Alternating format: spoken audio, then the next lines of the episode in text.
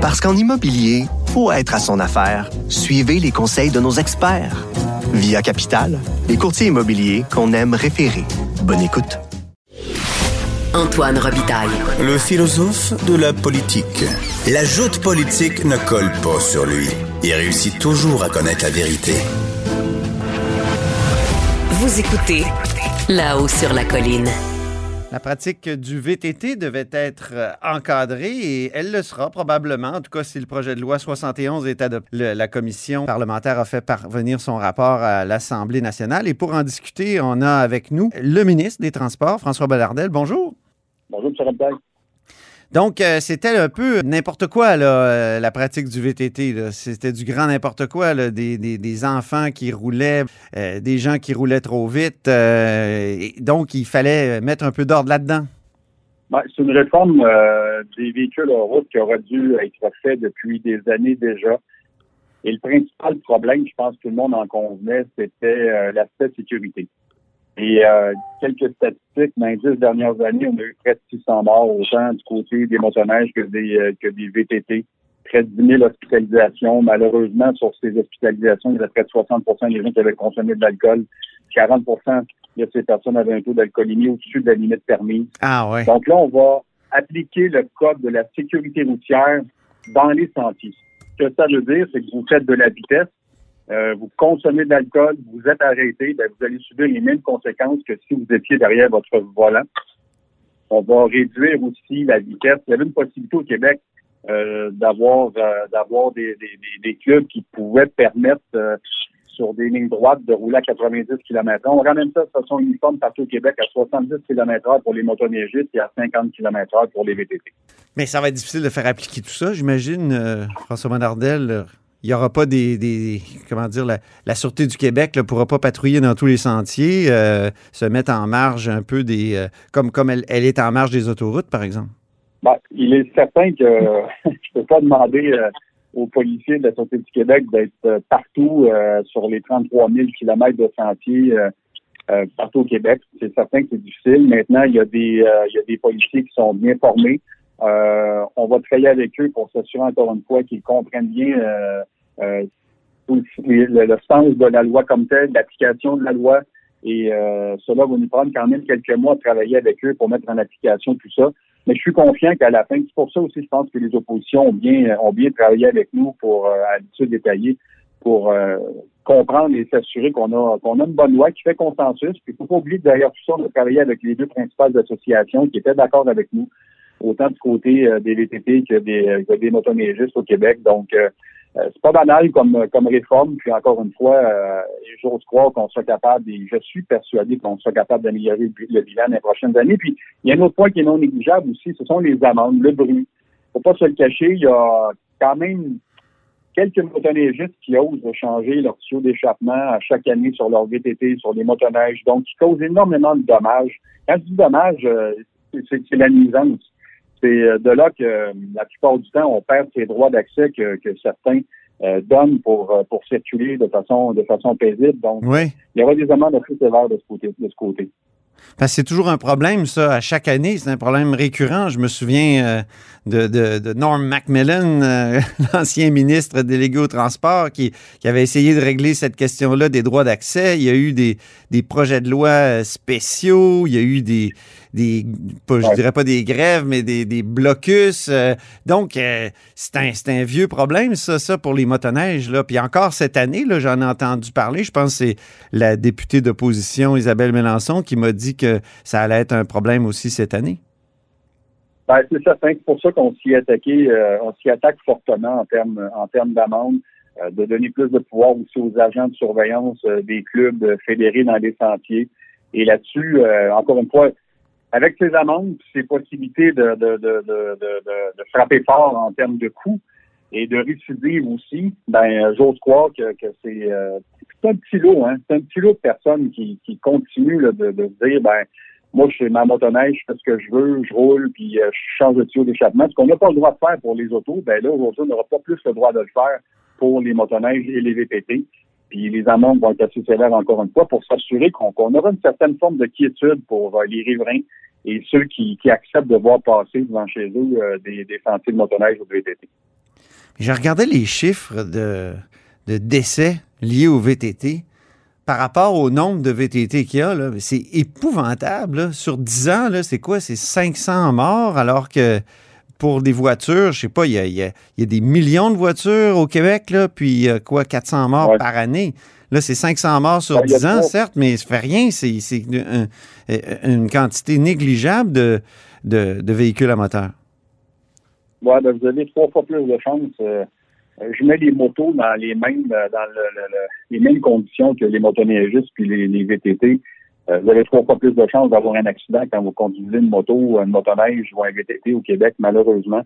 Puis dans ces conditions, je le disais bien respectueusement pour ceux qui le font bien, euh, le party est fini dans les sentiers pour, euh, pour certains qui osaient peut-être consommer une bière de plus dans le relais. Ils se disaient, bah, la vitesse dans les sentiers, il n'y a personne qui peut me prendre.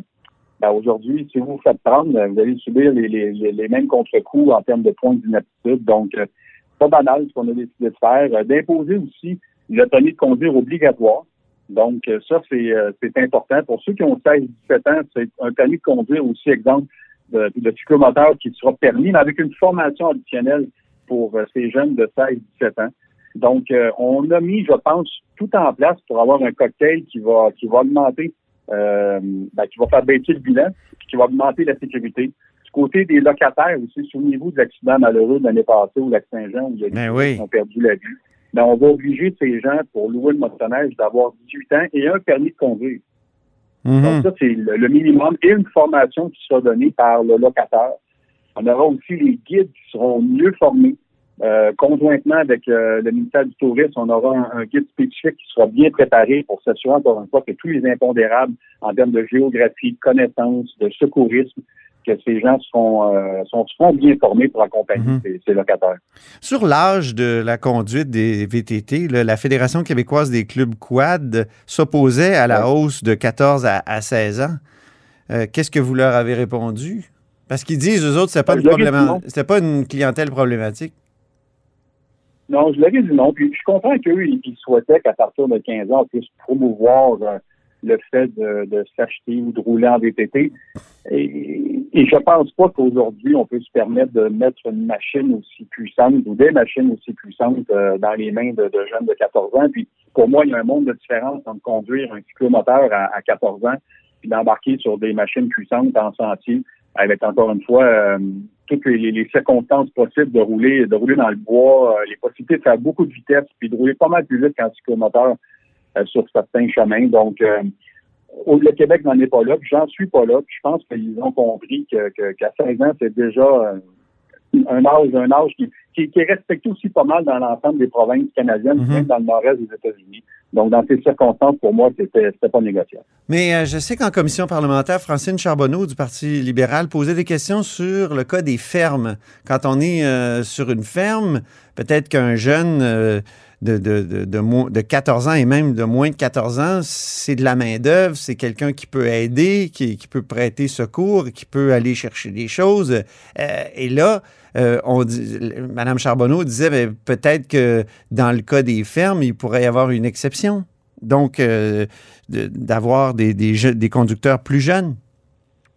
On, peut, on peut permettre, on va permettre sur un terrain privé, sur des fermes, par exemple, à un jeune de circuler. Si ce jeune traverse un chemin pour aller sur le terrain de son oncle, l'autre côté de la rue, c'est là que ça devient problématique pour moi. c'est là que l'UPA, je sais que pour eux, l'Union des producteurs agricoles, ça a été un peu chaud comme sujet. C'est la sécurité de nos enfants. Alors, ils ont bien mesuré jusqu'à quel point, sur le terrain de papa, maman, OK, euh, tu peux aller circuler, faire le travail que tu as à faire. Tu es quand même supervisé la plupart du temps par les règles de la CNESST. Mais si tu traverses sur la terre de ton oncle, de l'autre côté, ben là, on va demander une supervision. Donc, ce que ça veut dire, c'est que si tu traverses la rue, ben là, tu demandes à papa, maman de traverser le VTT ou la motoneige, tu t'en vas de l'autre côté, ça prend une supervision parentale ou du tuteur à qui on a octroyé le droit de, de, notre jeune de circuler sur son, sur son terrain. Donc, je sais que c'était quand même sensible, mais je me suis réjoui lors euh, des consultations particulières de voir que l'UPA a entériné un peu notre position, à savoir que oui, il y a des particularités, il y a des choses qui, qui, sont utiles pour ces jeunes, pour les parents, de les supporter euh, en termes de travail. Mais au-delà de tout ça, c'est la sécurité de nos jeunes. Je pense qu'on a réussi à trouver un beau compromis. Est-ce qu'on n'est pas à l'électrification de ces transports-là aussi? On parle tout le temps de l'électrification des transports. Puis ça, c'est des, des, petits moteurs, des fois, des souvent des moteurs deux temps, donc euh, qui sont très euh, polluants. Il euh, n'y aurait pas moyen de promouvoir l'électrification? Tu sais, quand on fait du ski de fond, là, moi, je sais que vous en faites, moi j'en fais aussi. Là, puis là, au Sentier du Moulin, par exemple, près de Québec, ici, il y a, y, a des, y, a, des motoneiges qui passent, puis ça fait, non seulement ça fait du bruit, mais ça sent mauvais. Est-ce qu'il y a un moyen de promouvoir l'électrification là aussi? Bien, on est, on est à quelques mois d'une mise, euh, d'une, ben, pas juste d'une mise en marché de vente des premières motoneiges québécoises qui seront entièrement électriques ah ben. par la société Taiga Motors. Quelle bonne Alors, nouvelle. Sais aussi que Bombardier, Bombardier travaille fortement pour être capable de mettre sur le marché rapidement des motoneiges électriques. Euh, elles sont elles sont quand même moins polluantes aujourd'hui, ces motoneiges. On est loin du fait que quand on partait, on a un peu le même âge, M. Robitaille, on partait notre motoneige, il y avait une belle boucane bleue là, qui enveloppait, euh, qui nous enveloppait là, avec euh, des, des, des, Tu reviens de la balade, mais il faut que tu laves ton linge là, tellement qu'il sent le gaz. voilà. Mais on est loin de là, présentement. Il y a, il y a, des, il des, même des moteurs 400 qui ont, qui ont, été développés par, Bombardier. Mais au-delà de tout ça, je sais que le moteur électrique, comme je vous ai mentionné, il y a des sociétés qui sont très avancées là-dessus. Euh, donc, euh, je m'attends. Je m'attends à ce qu'il y ait une révolution sur le marché dans, dans les prochaines années pour être capable d'avoir des motoneiges euh, très, très performantes quand même, mais qui seront, qui seront plus avant-gardistes et moins polluantes. Ben, il, y a des, il y a des vélos d'hiver aussi, électriques maintenant. Il y a une, il y a une pratique qui, qui, se développe. Peut-être que ça peut remplacer en partie euh, ces sports-là motorisés. Des ben, fat bikes. Il y, a, il, y a, il, y a, une popularité indéniable. On le voit dans les grandes villes. C'est une sorte d'hybride de, fat bike avec des gros pneus, avec ouais. des électriques qui roulent à, à, peu près à 32 km et, et moins. Donc euh, aujourd'hui, euh, avec ces, ces, voies cyclables qu'on a dans nos centres-villes, les pistes qui, euh, je, je, le voyais cette année, là, la ville de Granby a décidé de, de nettoyer, d'énerger plusieurs kilomètres de pistes cyclables additionnelles pour permettre aux gens de circuler, même cet hiver. Donc l'activité, le transport actif est de plus en plus populaire. Puis oui, euh, peut-être que cela remplacera, remplacera euh, certains mordus là, qui, qui, veulent absolument une sensation là, de, de, de, motorisation forte dans le bois. Mais au-delà de tout ça, je pense que on, on, je, vous, je, je, vous, le dis là, sérieusement, on est à quelques années, là, encore une fois, d'une commercialisation à, à, grande échelle, selon moi, là, des, des, plus grands manufacturiers, parce que c'est une course contre la montre. Ouais. J'ai rencontré les grandes entreprises, eux-mêmes le savent, là, que, que, les gens sont rendus là. Et euh, on n'est pas loin. Déjà, déjà, je vous mentionnais qu'il y a une société québécoise qui, qui, qui, qui met en vente dès 2021 ses premières motoneiges. Donc, euh, on n'est pas loin que les grandes entreprises comme Arctic 4, Bombardier, euh, Polaris, Yamaha fassent demain. Merci beaucoup, François Bonnardel. Au plaisir. Au plaisir. François Bonnardel est ministre des Transports du Québec. Et c'est tout pour nous à la sur la colline en ce lundi. Merci d'avoir été des nôtres et surtout, n'hésitez pas à diffuser vos segments préférés sur vos réseaux. Et revenez-nous demain.